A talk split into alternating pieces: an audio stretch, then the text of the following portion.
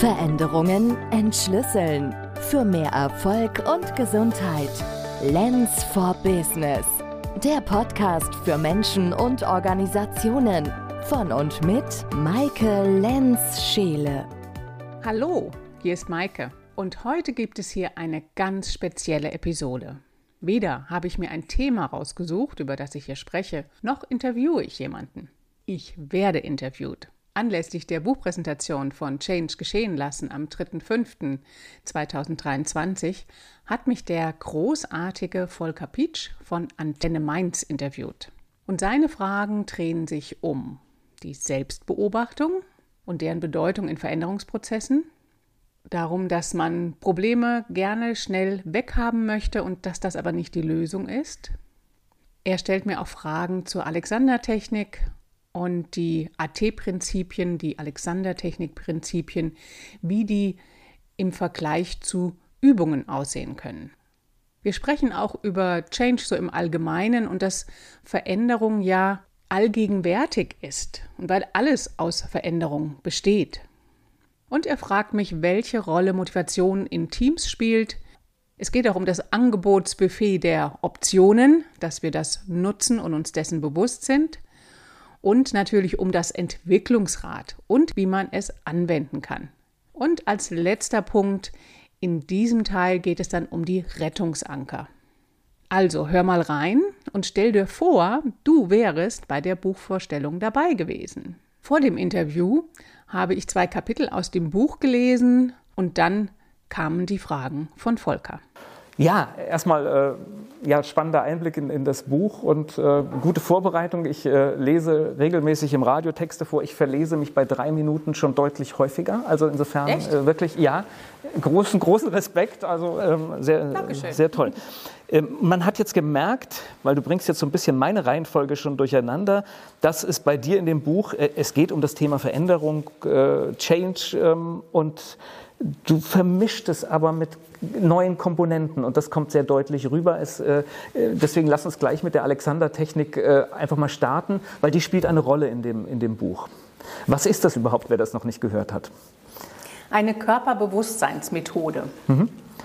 Und ich glaube, es ist schwer zu erklären. Das ist tatsächlich etwas, was man im Arbeiten sehen muss. Also ich, ich kenne auch jemanden, der Alexander-Technik macht und äh, er konnte es mir auch nicht erklären, aber in dem Moment, wo er anfängt, mit den Händen was zu zeigen und zu machen, dann, dann versteht man, dass es geht viel darum, um sich selbst auch in Situationen zu beobachten. Genau, deshalb habe ich das mit dem Beobachten auch ausgewählt, weil das so ein, eine Grundlage ist. Wenn wir uns nicht selbst beobachten, dann können die anderen Schritte auch nicht stattfinden. Also das ist die Grundvoraussetzung. Und dessen müssen wir uns äh, alltäglich bewusst werden, ne? weil, weil wir beobachten uns eigentlich gar nicht so oft, oder? Also nicht 100 Prozent des Tages. Das wäre jetzt ein, äh, ein Streben, was nicht gut tut. Wenn ich was verändern will, dann ist es wichtig, sich zu beobachten. Wenn ich jetzt aber einfach durch meinen Tag gehe, ist es auch wunderbar. Never change a running system. Das, was flutscht, darf auch weiter flutschen. Da muss man nicht dran rummachen. Als ich in dem Buch geblättert habe, da bin ich sofort, äh, eine Stelle habe ich gefunden, die hat mich angelacht. Da ging es um Probleme. Ich glaube, es kennt jeder. Es kommt ein Problem und es entsteht wirklich Reflex, ich möchte es weghaben. Und ich fange dann irgendwie an, aktiv zu werden und will jetzt dieses Problem äh, weghaben. Aber ähm, das ist nicht der beste Weg. Ne? Nee. Es ist so menschlich und es ist. Ähm auch ich erlebe das immer wieder und ich denke, das hat jeder schon erlebt, wenn man zum Beispiel irgendeinen Schmerz hat, Kopfschmerzen oder Bauchschmerzen oder irgendetwas, dann ist der erste Gedanke, wie kriege ich das weg? Wie geht das vorbei? Und ähm, oft ist es so, wenn man da eine sehr schnelle Lösung wählt, dass man nach kurzer Zeit das gleiche Problem wieder hat, weil man dem eben nicht auf den Grund geht und schaut, was, was da wirklich verändert werden möchte. Genau kommt es zum Beispiel aus dem Nacken und man könnte mit äh, kleinen Übungen das wegschaffen. Ne? Das ist zum Beispiel so ein, so ein Genau, wobei genau. wir in der Alexandertechnik nicht von Übungen sprechen. Okay. Ja. ähm, und das ist auch eine Besonderheit. Es gibt ja viele gute Körperbewusstseinsmethoden, die ich auch schätze. Aber was mir bei der Alexander-Technik, die ich seit 2001 als Profession betreibe, ähm, immer wieder super gut gefällt, ist, dass es Prinzipien sind, nach denen wir arbeiten. Es gibt nicht diese Übung und wenn du die Übung zehnmal machst, dann wird alles besser, sondern du kannst dich in deinem eigenen Alltag begleiten, indem du diese Prinzipien anwendest. Und ich komme ja aus dem Tanz und ich habe nach was gesucht, was ich während des Tanzens machen kann, während ich unterrichte, während ich choreografiere. Und nicht in meinem stillen Kämmerlein mit einer Kerze an und so, ne, so Schonzone, sondern ich will das in der Aktivität umsetzen können. Und da ist es für mich die einzige Methode, die das leistet, die ich kenne. Okay. Wie hast du das Thema Change, äh, Veränderung für dich entdeckt? naja, Change ist ja allgegenwärtig. Ähm, ich, mir begegnet das eigentlich täglich in meinen Coachings, ähm, in den Seminaren, dass es immer darum geht, dass die Menschen mit einem Problem zu mir kommen und sie möchten das verändern. Genau, wir möchten ja keine Veränderung, aber eigentlich besteht ja. alles aus Veränderung. Ne? Ja, genau, das ist, das so, ein, ist so ein paradoxes Ding. Genau. Und normalerweise wird ja Change, also man sagt dann nur, das ist das Problem, hier ist die Lösung, mach, fertig. Und der Titel Geschehen lassen impliziert ja schon, dass es ein bisschen anders gehen kann auch. Die Motivation spielt immer eine, eine Rolle. Das heißt, äh, wenn ich, wenn ich eine entsprechende Motivation mitbringe, fällt es mir natürlich leichter, auch Prozesse, die sich verändern, anzunehmen. Absolut. Kann ich das trainieren? Kann ich das unterstützen? Oder ist das etwas, äh, was gegeben sein muss? Jetzt gerade so in Teams äh, ist ja, wenn, wenn, wenn die Motivation aus dem Team herauskommt, hast du ja eine größere Chance, dass diese Veränderung auch umgesetzt und angenommen wird. Ich habe die Grundannahme, dass jeder Mensch sich weiterentwickeln möchte. Aber vielleicht nicht immer in dem Kontext, in dem er sich beruflich befindet. Und dann gibt es vielleicht Bedenkenträger, so nennt man sie, die sich da gerade überhaupt nicht weiter bewegen wollen. Und das führt dann zu Konflikten mit den anderen, die sich aber weiter bewegen wollen. Und das ist ja Normalität. Ja, diese Konflikte, die einen wollen voran und die anderen wollen nicht. Da ist es so wichtig, dass man diejenigen, die sich nicht im ersten Moment verändern wollen, dass man die mitnimmt. Mitnimmt ist nicht das richtige Wort, dass man ernst nimmt, was sie nicht wollen. Das äh, Bewahren vom Alten, das Wertschätzen dessen, wofür die stehen. Denn die sind auch nur ein, ein Symptomträger. Die haben halt die Rolle, bewusst oder unbewusst gewählt, dass sie die Bewahrer sind. Aber das hat eigentlich nichts mit dem Menschen selbst zu tun, sondern der hat diese Rolle angenommen. Und das zu differenzieren, das habe ich durch die Systemtheorie dann äh, gelernt. Und das hat für mich auch im Kopf so einen echten Gamechanger gemacht, dass wir nicht an den Menschen rumdoktern und die verändern wollen. Also du willst dich ja nicht verändern, also muss ich an deiner Motivation was machen, dir eine Möhre hinhalten, damit du motiviert wirst das funktioniert nicht wirklich gut. Sehr, sehr, sehr selten. Sehr, sehr, sehr selten. Genau. genau. Ja, ähm, sondern gucken, wie kann ich die Rahmenbedingungen so verändern, dass das System besser ist, sodass die Menschen sich da freier bewegen. Und freier, offener heißt auch eine höhere Wahrscheinlichkeit für Veränderung. So, gehen wir nochmal zurück zu dem Problem. Probleme sind ja wichtig, weil ja. wenn nicht irgendetwas kommt, das mich behindert, dann muss sich auch nichts verändern. Ne? Das ist also ja. einfach das Problem, ist eigentlich, ähm, wenn man es ganz genau nimmt, ein Geschenk.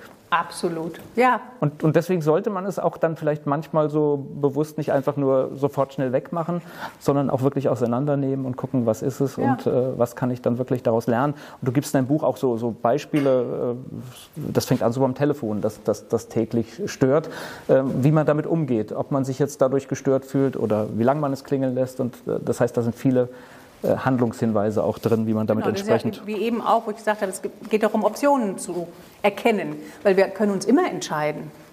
Aber wir sind uns nicht immer bewusst, dass wir diese Entscheidungsmöglichkeit haben. Wir meinen, es gäbe nur diesen einen Weg und das macht uns eng, auch körperlich. Und wenn ich dann meinen Blick etwas weiten kann und mehr Optionen sehe, und manchmal brauche ich halt jemand von außen, der mir sagt, es könnte vielleicht auch so gehen und so, wie so ein Angebotsbuffet offeriert, und dann kann ich mich entscheiden. Wir haben hier, wenn man bei dem Buch genau schaut, gibt es da unten diesen kleinen runden Kreis, das Entwicklungsrad. Ja. Was hat das für, für eine Bedeutung? Ja, das Entwicklungsrad ähm, habe ich entwickelt, um als Werkzeug zu dienen in Unternehmen. Mit dem kann man schauen, wo steht das Unternehmen jetzt aktuell das hat äh, vier Bereiche. Es geht um Menschen, es geht um Struktur allgemein im Unternehmen, um die Kommunikation und um das vierte, ah, die Rahmenbedingungen, genau. da fiel es mir doch noch ein. ähm, und dann gibt es jeweils Unterpunkte. Und ich habe jetzt so ein, ähm, da drüben liegt es. Ich will da jetzt hingehen und das Kannst du holen. Genau, ich hole das mal neben den äh, Flyern. Das bunte. Das Runde, genau. Das, ähm, Bitte schön. Das, äh, es ist wie so ein, wie so ein ähm, wie heißt es, Glücksrad, ne? Genau. Man kann das einfach drehen und dann kann man so, wupp, okay, stopp, was ist das hier? Ergonomie gehört zu den Rahmenbedingungen. Und dann kann ich mich fragen, wie ist die Ergonomie in unserer Firma? Was gehört da alles zu? Was wird hier angeboten, was nicht? Was würden wir uns wünschen? Und das ist natürlich was völlig anderes, wenn ich jetzt einen Geschäftsführer diese Frage stelle oder einem Mitarbeiter oder einem Solounternehmer. Wobei du ja prädestiniert bist, weil dein Arbeitsplatz ist ja, was das angeht, das ist ja der Hammer. Ja. ja. Ich habe einen wunderbaren höhenverstellbaren Schreibtisch, wo ich mit Knopfdruck das Ding rauf und runter fahren kann. Das ist natürlich richtig schön. Aber ich gebe ja auch viele Seminare in äh, Unternehmen, wo nicht jeder einen höhenverstellbaren Schreibtisch hat. Und da habe ich ganz viele Dinge ähm, entwickelt, die man auch nutzen kann, weil das ist, ähm, sollte keine Entschuldigung sein, dass man kein so ein Mie-Teil hat.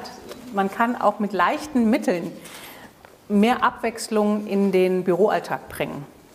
Also Ergonomie lässt sich schon viel einfacher verändern, auch mit nicht teuren, man muss keine teuren Investitionen da machen.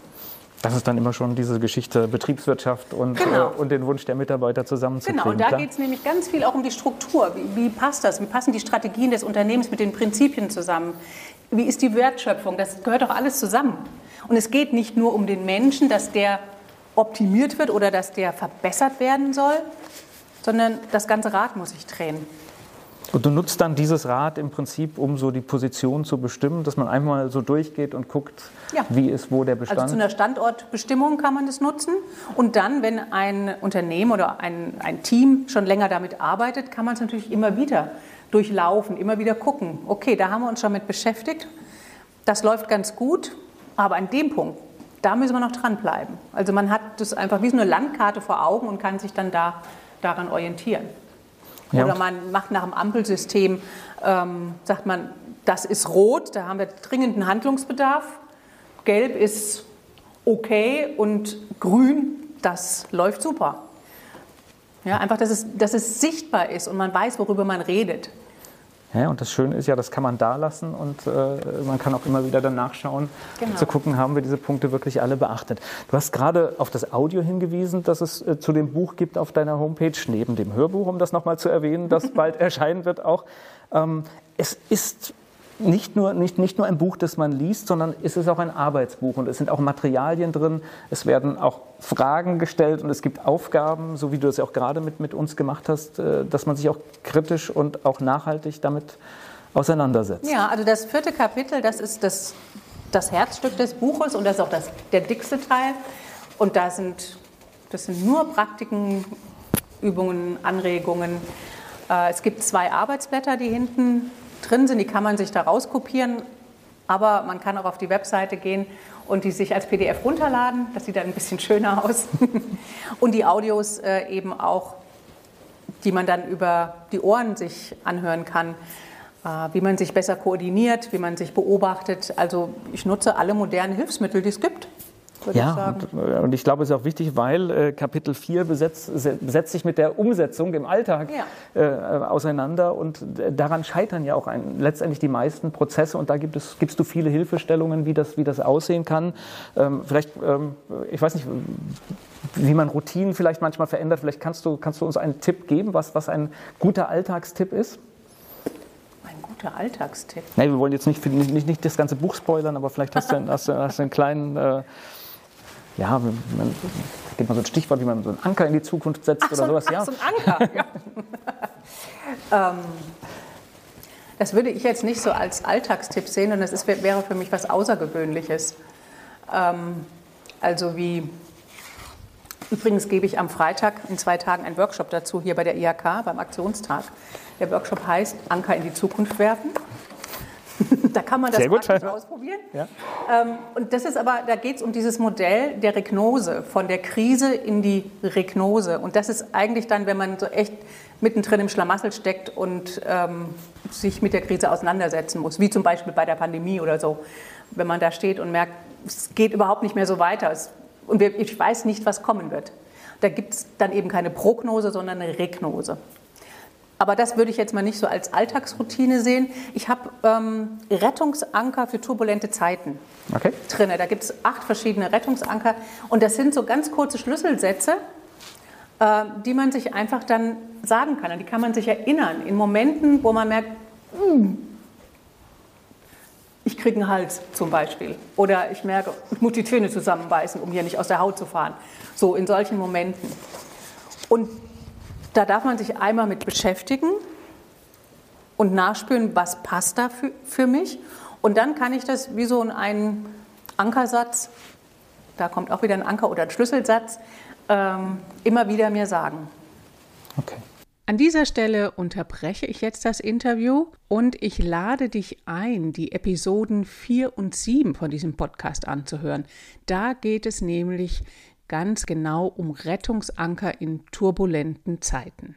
Und in zwei Wochen folgt der zweite Teil des Interviews und da geht es dann um Päckchen packen und warum wir eigentlich Angst haben, wir selbst zu sein. Und dass es wichtig ist, wohlwollend mit sich zu sein, wenn die Umsetzung gelingen soll. Es gibt auch Fragen aus dem Publikum, also das ist eine bunte Mischung in dem Interview und freue dich schon auf den zweiten Teil. Nun lade ich dich ein, Veränderungen willkommen zu heißen. Für mehr Gesundheit und Erfolg. Veränderungen entschlüsseln. Für mehr Erfolg und Gesundheit. Lens for Business. Der Podcast für Menschen und Organisationen. Von und mit Maike Lenz-Scheele.